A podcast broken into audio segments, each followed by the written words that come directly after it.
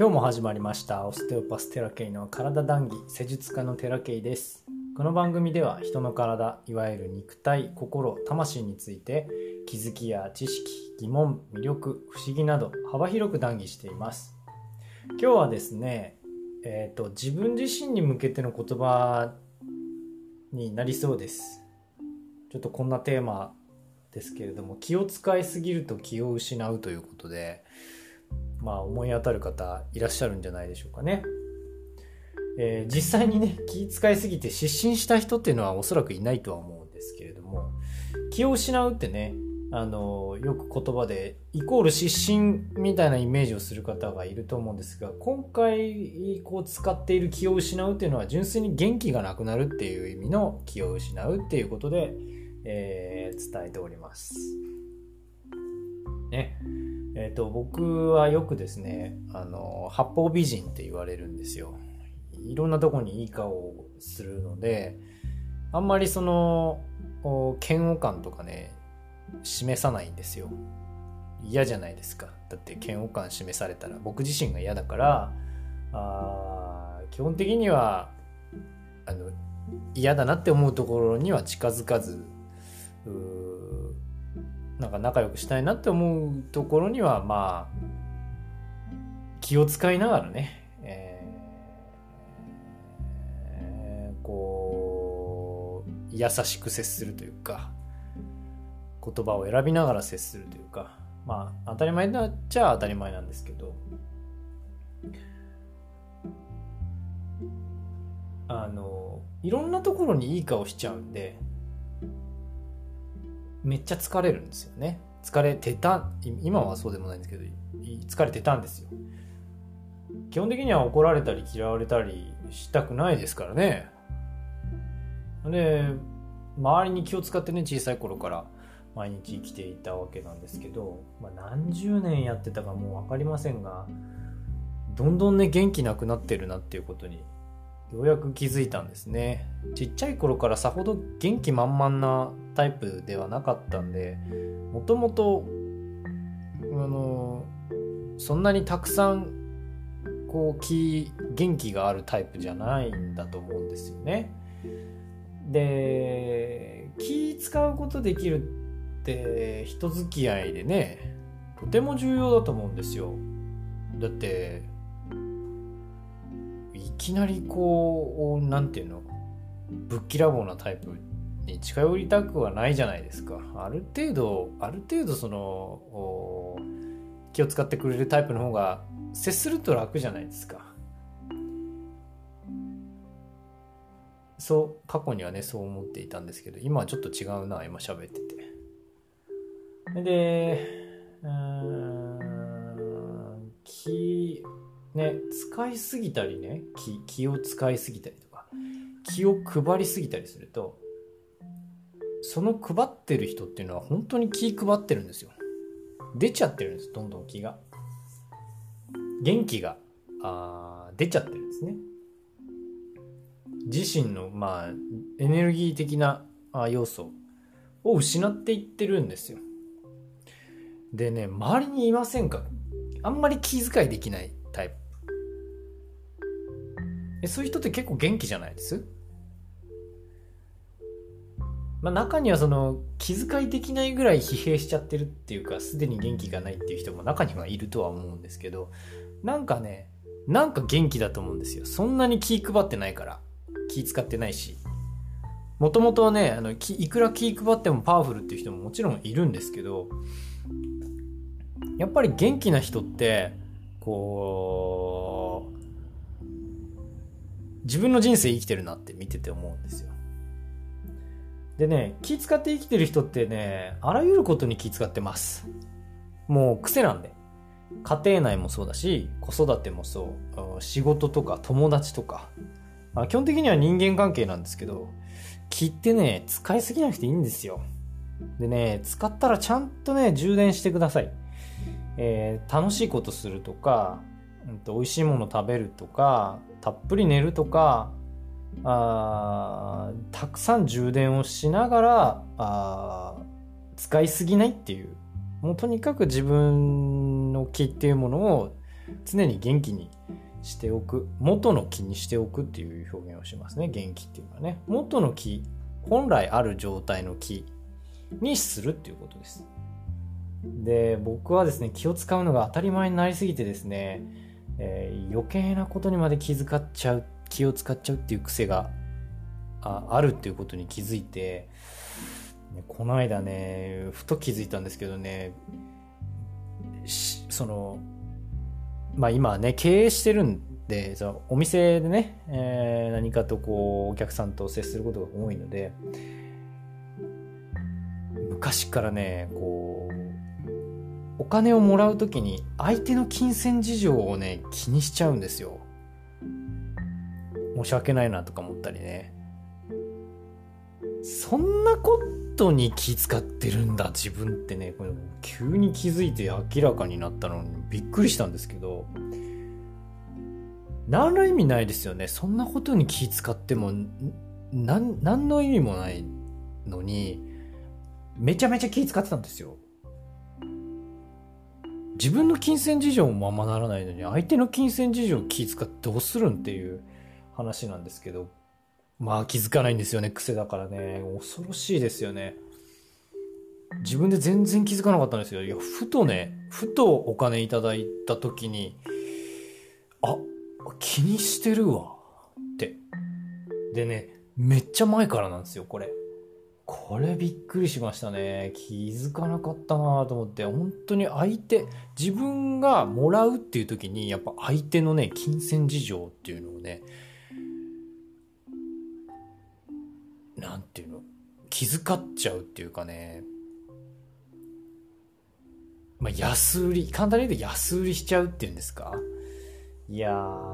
本当に長かったそれに気づかないままの人生だったなって思うんですけどふと気づいてねそんなとこに気遣ってらんねえやっていうのに気づいて、まあ、別に暴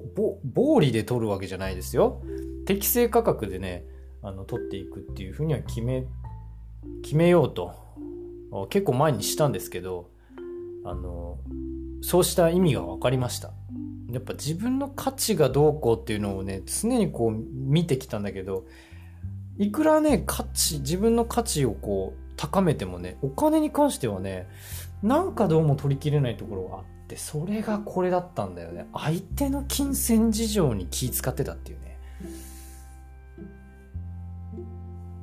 そんなのもうびっくりしましたね。それをね、解放するのに、ちょっとね、手間取ったんですよ。だいぶ時間かかっちゃって。まあ、こう、常にね、あの、中をクリアリングして自分の内面を見つめているからこそ分かったことではあるんですけどね、きっとね、まだ、お金に関してかどうか分かんないんだけれども、まだね、そういったいらない癖がね、ある可能性が十分にあるなって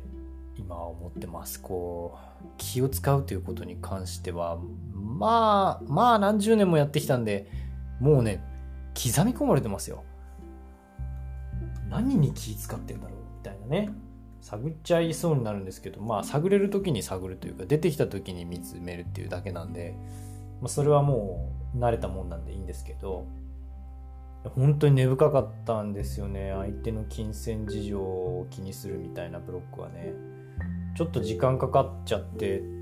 だけど時間かかるっていうかもう何箇所も施術をしたんですけどこういう時にね結構目の前の現象が変わるっていうかあ感じ方が変わるっていうのがね何度かあったんですよ不安に関してとかもうもうえげつないぐらいいっぱいやったんですけど、その次の日すごかったですね。めちゃめちゃクリアだったな。で、今こんな感じなんですけどね。それが終わった後にもう不安感なんてほぼないですよ、今。お金の不安もなくなったね。なんだろうね。すごかったですね。今不安って言われて何もないんだよね。もう前だけに進んでるっていう感じ。後ろ、後ろを振り向いても、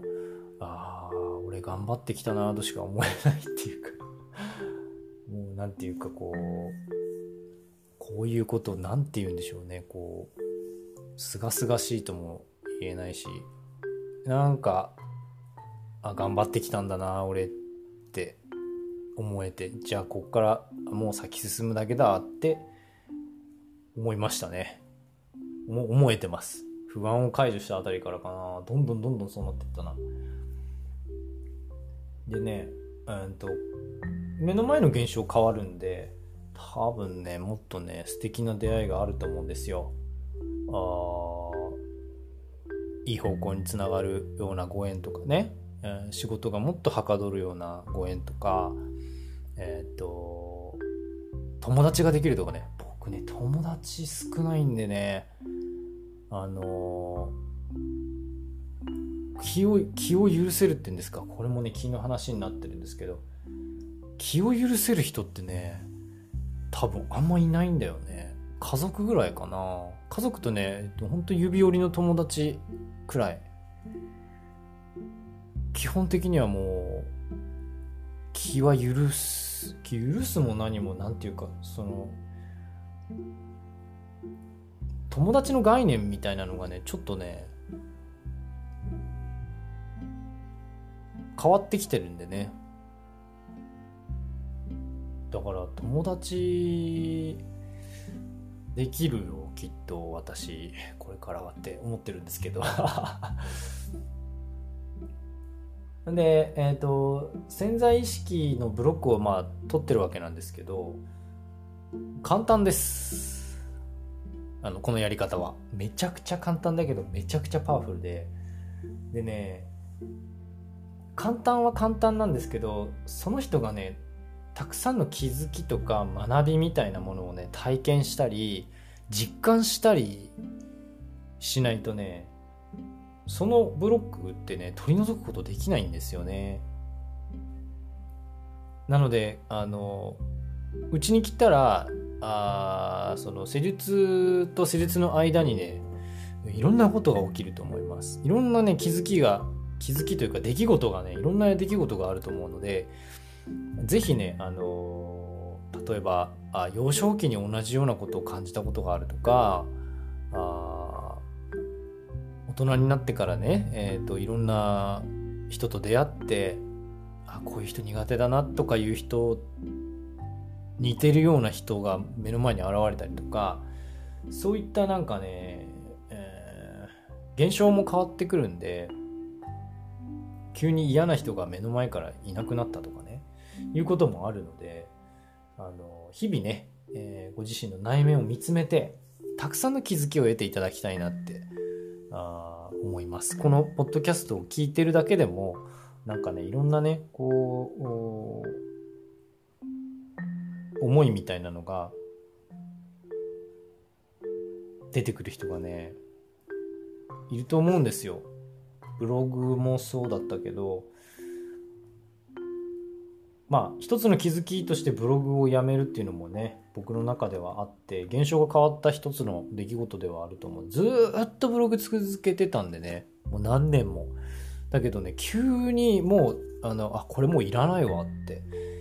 思った。まあもちろんそのこうやってねあのやりたかったラジオの配信ができるっていうのが分かったしやり方が身についてきたからっていうのもあるんですけどそれもあ一つの選択だし、